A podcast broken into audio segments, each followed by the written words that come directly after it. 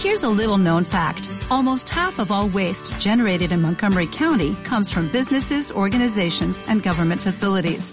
Reducing the amount of waste in your workplace will have a positive impact on our environment.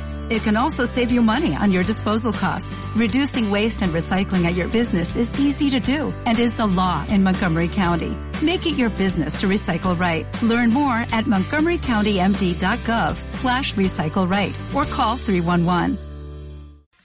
Bueno, pues ahora sí, llegamos a, a la sección de historia histórica, en la que vamos a seguir, es la continuación de, de esa historia de los reyes en España. En concreto, ahora vamos a ir a, a la dinastía de los Borbones, quienes han llegado hasta el día de hoy.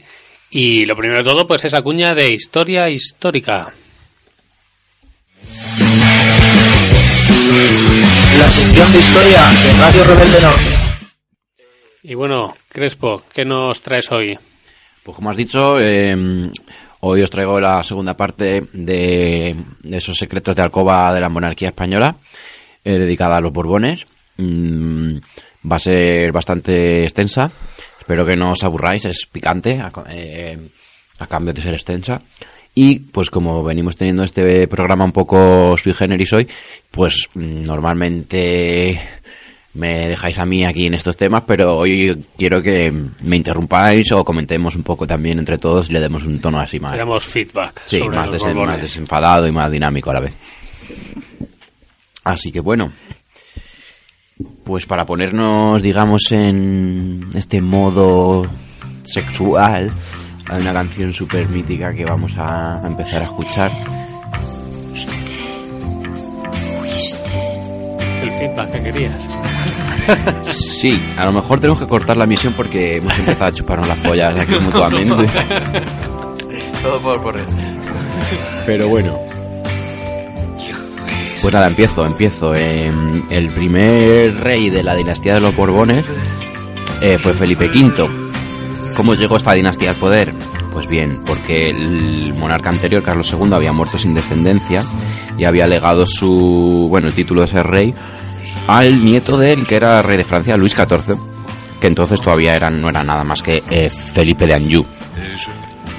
Lo que pasa es que, claro, con esta decisión ponía patas arriba la política europea, puesto que Francia, que era muy potente ya entonces, con la mm, anexión o alianza francesa, se volvería todavía más. Con lo cual, la gran rival de Francia, que era Austria, así como Inglaterra, se alían, provocando la guerra de, la guerra de sucesión española, fruto de la cual, pues bueno, al final eh, venció Felipe, que pasó a ser Felipe V, con unas ciertas concesiones a, digamos, al bando perdedor al que defendían los Habsburgo. Bueno, una vez ahí, Felipe V ya en el poder, los Borbones ya en España, estamos hablando de 1714, por cierto, pues los monarcas desde esa posición de poder siempre han tenido una vida sexual agitada. Nuestro rey emérito, Juan Carlos I, es buena muestra de ella, de ello. Bien, bien podríamos decir ahora, aunque sea un poco aventurado, que digamos esa lascivia viene de lejos. No sé, también ya lanzo un poco al aire este, este dilema, este debate. No sé realmente si el poder te vuelve más, digamos, mm, pervertido o obseso o lo que sea, o simplemente cualquier persona eh, que pudiera haría lo mismo.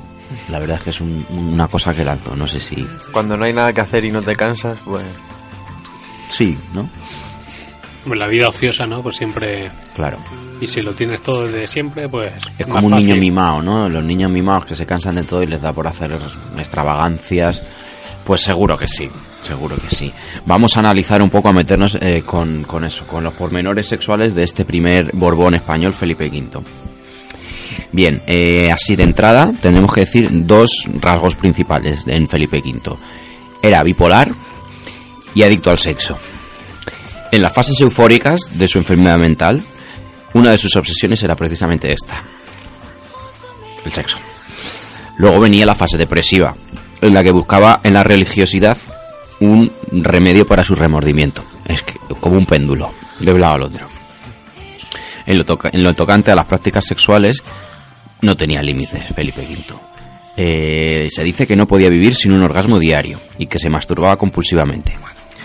para mantenerse a tono de tanta actividad, desayunaba siempre un mejunje afrodisíaco hecho a base de yemas de huevo y especias. Practicaba el acto diariamente y si no podía recurría al onanismo. Se dice que una de las causas de la muerte de su primera mujer, Luisa Gabriela de Saboya, fue el exceso de, de sexo. Lo siento, que me dé la risa, parece un niño chico, pero esto es como su- surrealista. La mató a polvo, ¿no? Bueno, en fin, perdonen. Habría perdonen. que ver, ¿no? La realidad. Eh, tuvo que casarse, bueno, su segunda esposa fue Isabel de Farnesio, que esta sí, digamos que se mantuvo a la altura del deseo de su marido, y en todas las cortes europeas se hablaba del desmedido desenfreno de esta pareja. En su noche de bodas, la novia se sorprendió de la gran variedad de posturas amatorias que conocía el rey. Era tal la pasión de Felipe V que incluso en ocasiones despachaba con sus ministros sin levantarse de la cama, todavía recostado con la reina. Es decir, sin ningún tipo de eh, reparos. Eh, como curiosidad, bueno, pues este rey introdujo en la corte española el uso de los dildos o consoladores, que según he leído puede que su nombre responda a deleto, algo así como el deleite o algo así.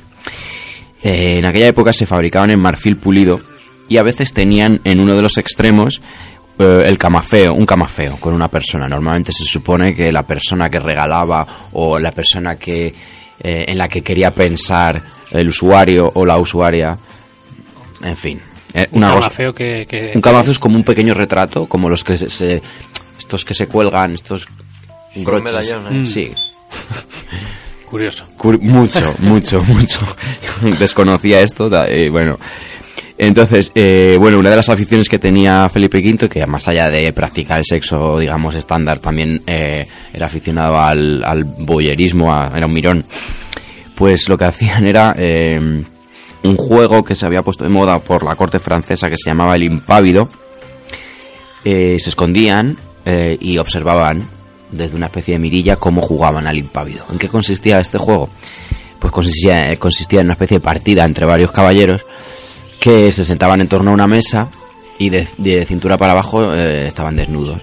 Debajo de la mesa, sin que ellos pudieran verlo, había una mujer que iba practicando felaciones a los participantes y se trataba de, de no de que no se notara. El primero que por lo que fuera mm, gemiera, se riera, se, se moviera, eh, dando a entender que estaba siendo beneficiario de esa felación, le iban eliminando. Y esto por lo visto le excitaba mucho a esta pareja y se completaban así con Felipe manejando el dildo ese y la otra, en fin. Compartiendo sus enfermedades venéreas. Ahí es nada, ¿eh? Todo. Nuestro rey, viva el rey. Viva el rey. En fin, pues no sé, os habéis quedado sin palabras, ¿verdad? sí. Sí, sí. ah, Bueno, parece un perfil distinto a... Bueno, no tan distinto. ¿No? Sería... El rey emérito también tiene, tiene buena fama. No tan distinto, es que es, es, es mu- es increíble, dos siglos después. De tal palo. Está la- Eh, en fin, si queréis seguimos. Eh, bueno, este Felipe V fue sucedido por Fernando VI en unas circunstancias bastante curiosas también, porque eh, abdicó, abdicó también como, ¿no? Emérito. Nuestro emérito, como pre- como campechano primero. Eh, ab- abdicó en, un- en su hijo, en el primogénito, que era un tal Luis. Lo que pasa es que este Luis, pues murió muy prontito. Y, Era abstemio. y tuvo que y tuvo que volver, o sea, sí, tu- volvió, en vez de buscar el siguiente en la línea sucesoria, un poco se dice también por los manejos de esta mujer, eh, de su mujer, de su segunda esposa Isabel de Farnesio, pues como que se lo cambió, se lo pensó dos veces y cambió de parecer y volvió a ser rey. Eh, ya cuando murió, esta vez sí, fue sucedido por Fernando VI, ¿vale? Es un rey poco conocido, duró, eh, duró solo 13 años y quedó un poco eclipsado por el legado de su padre, que él simplemente continuó reformas centralizadoras, estilo francés, alianza con Francia, una política pacifista para eh, no desgastar tanto eh, la hacienda estatal y la curiosa eh, también se conoce el catastro de la Ensenada y una cosa muy curiosa que yo no sabía era que tuvo una hizo una especie de política antigitana, una especie de redada donde dice que se detuvo a 9000 gitanos. Pero bueno, entrando a lo que nos interesa. Eh, se, ca- se casó con una princesa portuguesa que se respondía al nombre de Bárbara de Braganza, de la que se enamoró profundamente y con la que congenió muy bien. Sin embargo, esta pareja eh, vivió un principio difícil porque Isabel de Farnesio, que no era su madre sino su madrastra, los separó, los separó de la corte. Los tenía como medio marginados, medio eh, presos. Y bueno, en lo relativo al sexo, pues tampoco fueron las cosas fáciles para Fernando. Porque era algo así como impotente. Tenía una afección genital que le impedía eyacular y por tanto le incapacitaba para tener hijos. Algo importante en, en un monarca. Su única labor.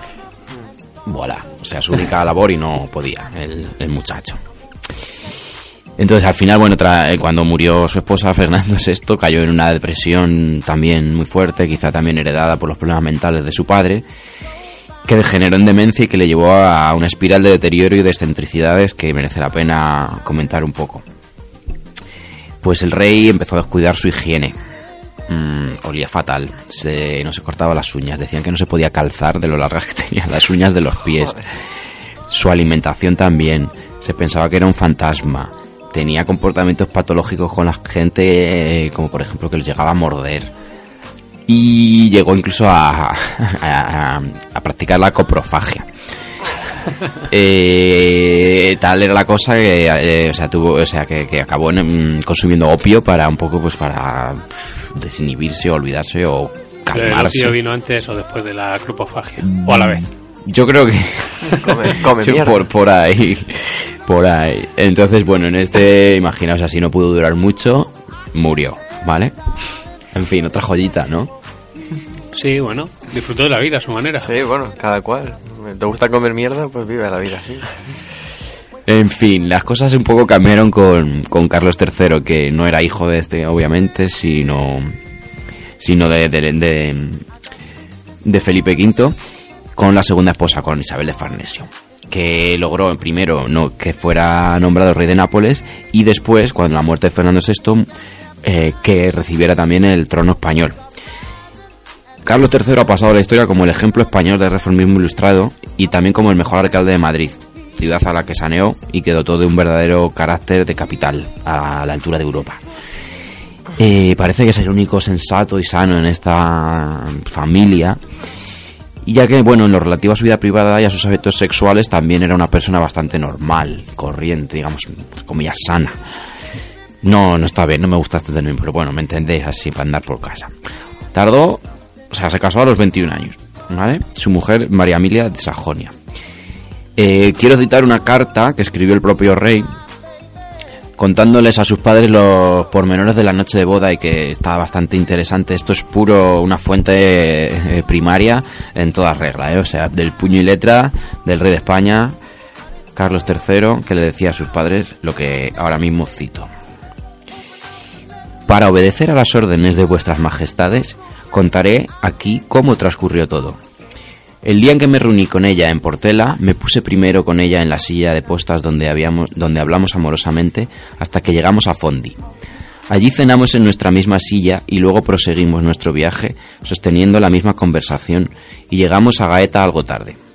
Entre el tiempo que necesitó para desnudarse y despeinarse, llegó la hora de la cena y no pude hacer nada, a pesar de que tenía muchas ganas. Nos acostamos a las nueve y temblábamos los dos, pero empezamos a besarnos y enseguida estuve listo y ninguno de los dos, perdón, eh, eh, y al cabo de un cuarto de hora la rompí y en esta ocasión no pudimos derramar ninguno de los dos.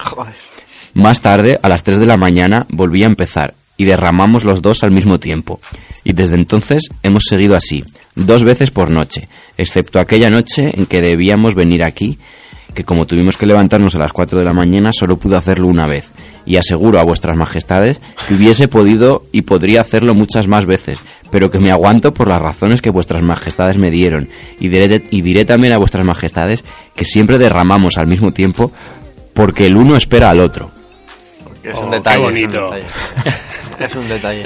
No me digáis que no es como mínimo curioso tanto la, ter- tareas de los la padres. terminología, eh, lo directo que suena, en fin.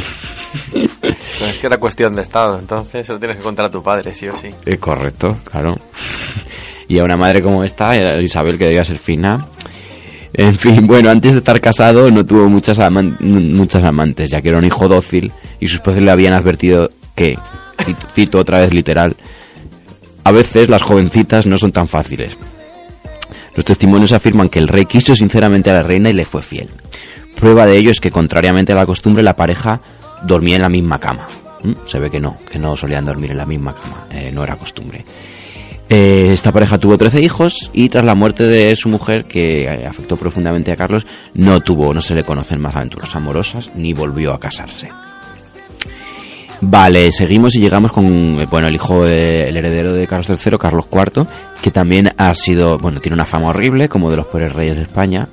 A él le tocó lidiar con las repercusiones de la Revolución Francesa, que le empujó a tener, a cortar un poco con esas reformas ilustradas. Eh, y bueno, confió casi toda su política, no era un buen rey, no era muy implicado en estas labores. Y era, era Godoy, el ministro Godoy, quien lo acabó eclipsando y más o menos manejando. Eh, para más Inri, la alianza con Francia al final lo que causó fue la invasión napoleónica. En su faceta privada y personal tampoco ha quedado muy bien. Se casó a los 16 con María Luisa de Parma, a la que la historiografía, quizá un poco desde, desde esa tendencia machista, la ha retratado como una mujer promiscua, eh, conspiradora, manipuladora, que vamos, que hacía con lo que le daba la gana con su marido. En parte, eh, sí, es cierto, pero no hay que olvidar que, que Carlos se llevaba muy bien con ella, la quería, la respetaba, eh, y, y si, si esta mujer intervenía mucho en políticas porque Carlos IV pensaba que tenía estaba en condiciones de hacerlo.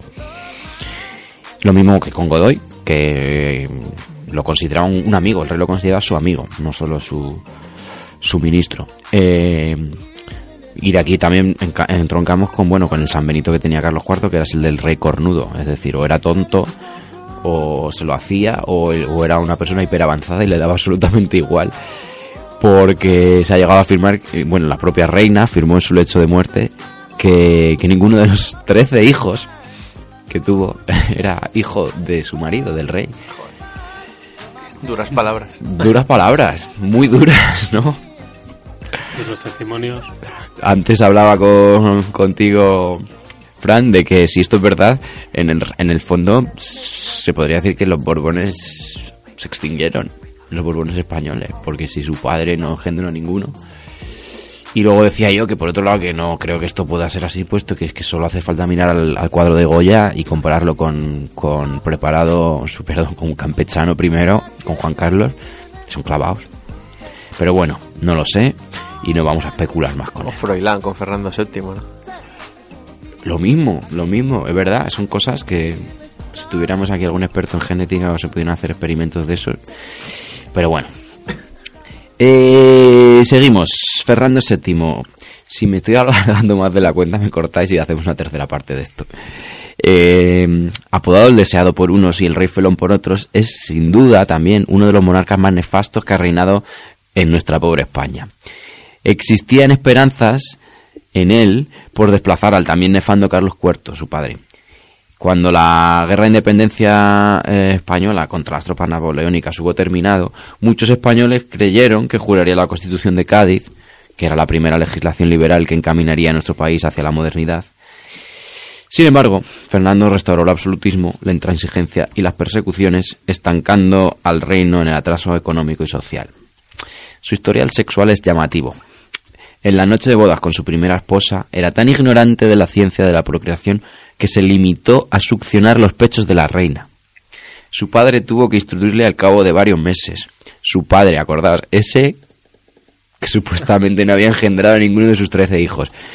En fin, el caso es que a Fernando aprendió y a partir de- entonces le cogió gusto al asunto. No solo fornicaba con su esposa, sino que también frecuentaba los principales burdeles de Madrid.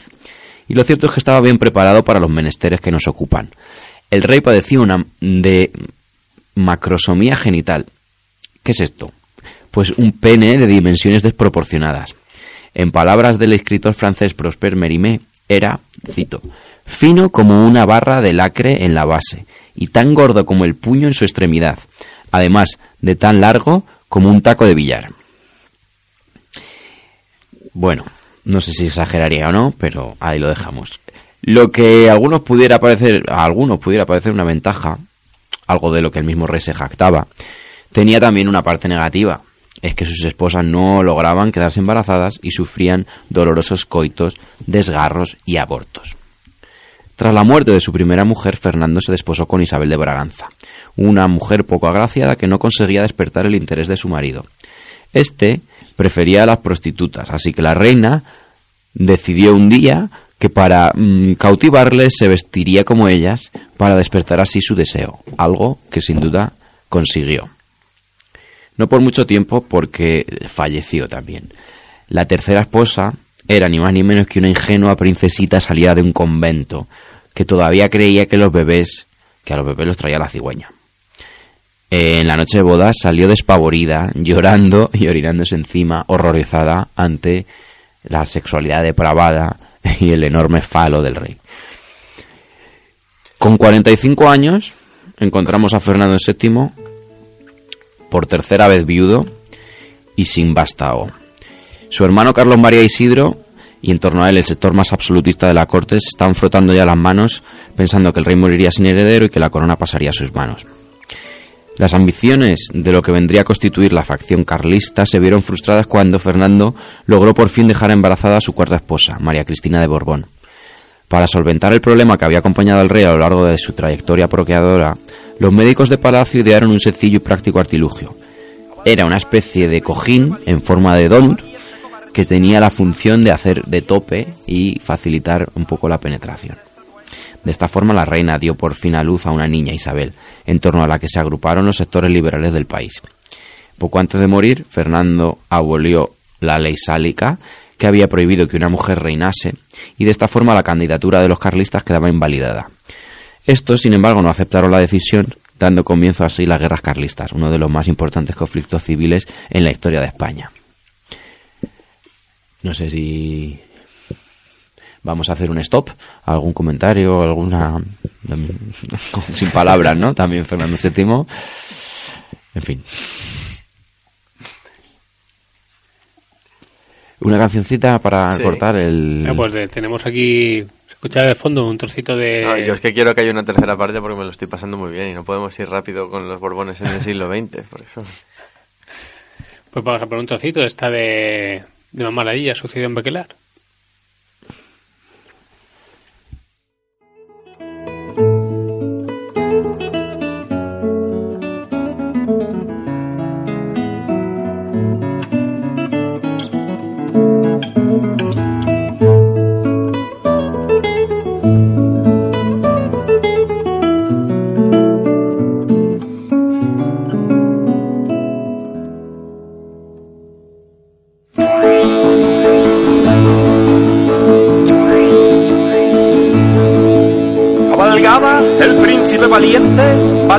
Armado hasta los dientes.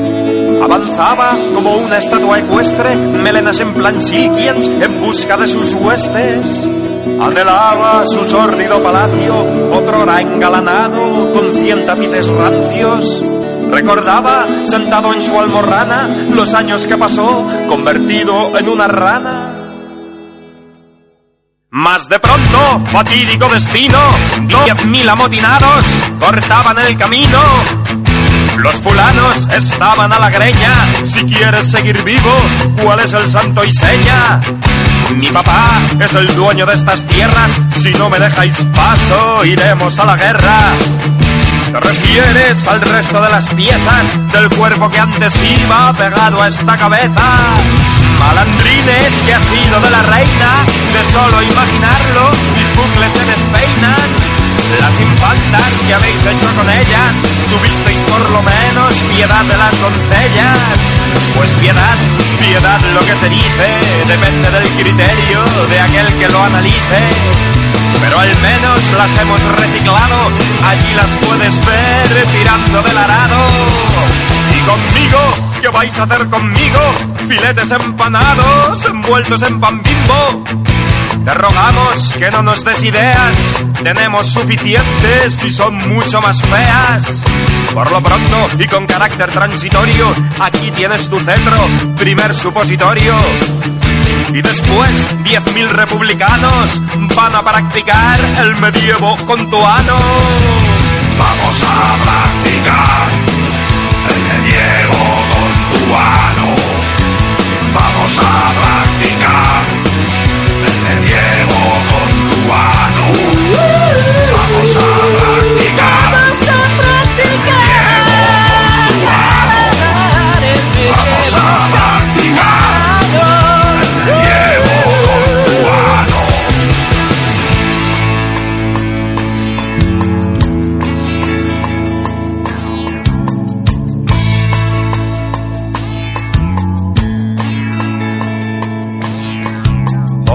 noche dormía todo el mundo y el príncipe... Bueno, pues después de escuchar estas historias y también un poco eh, acabando ¿no? con este recuerdo del trípode de Fernando VII, eh, en- en- creo que como ya se va acercando la hora, a lo mejor podemos seguir con la tercera sección en el próximo programa, ¿no? Pues sí, estábamos pensando que sí, que para no aburrir al personal y para mantener un poco la intriga ante el éxito de estas secciones así más frívolas y amarillas, pues sí, quizá mm, estoy pensando, lo que pasa es que no atrevo. ¿Nos metemos con los de ahora? ¿O nos van a demandar? ¿O con Corina? ¿Con Leticia? Bueno, yo creo que ya que estamos, clave. podemos hacer el Nos quedaría, nos quedaría pues cubrir eh, a Isabel II, Alfonso XII y Alfonso XIII, que, que, que ya solo con esos tres tr- traen cola, pero Director nunca de mejor cine dicho. porno, ¿no? Había uno. Correcto. Y no sé. mm, Pues a lo mejor puede haber tercera, incluso cuarta, si nos atrevemos. Ahora que está en cartelera la peli del Rey, ¿no? De, Claro. de Alberto San Juan y de Teatro del Barrio, pues puede ser también una buena oportunidad para hablar de más cositas de Mr. X 2. Mr. X. Pues sí, sí, sí. Froilán, seguro tú puedes. Pues si os parece, despedimos ya el programa, continuamos con Historia Histórica, tercera entrega ya en 2019. Y, y nada, des- desearos unos felices días de vacaciones y una buena entrada al año, ¿no? A ver si va Sí, un feliz igualmente, año volveremos, 2019. volveremos con más fuerza y eh, esperemos que la primera entrega de la radio, cuando volvamos, pues tengamos yo por mi parte una sección de África tiene ritmo dedicada a la guerra de Angola. Genial. Nos vemos en el 2019, Peña. Un abrazo. Salud y rebeldía. Desperté y di la voz de alarma. Arriba todo el mundo, hermanos a las armas. Agarremos las lanzas y las cotas. Ha ocurrido una desgracia, se han llevado la pelota.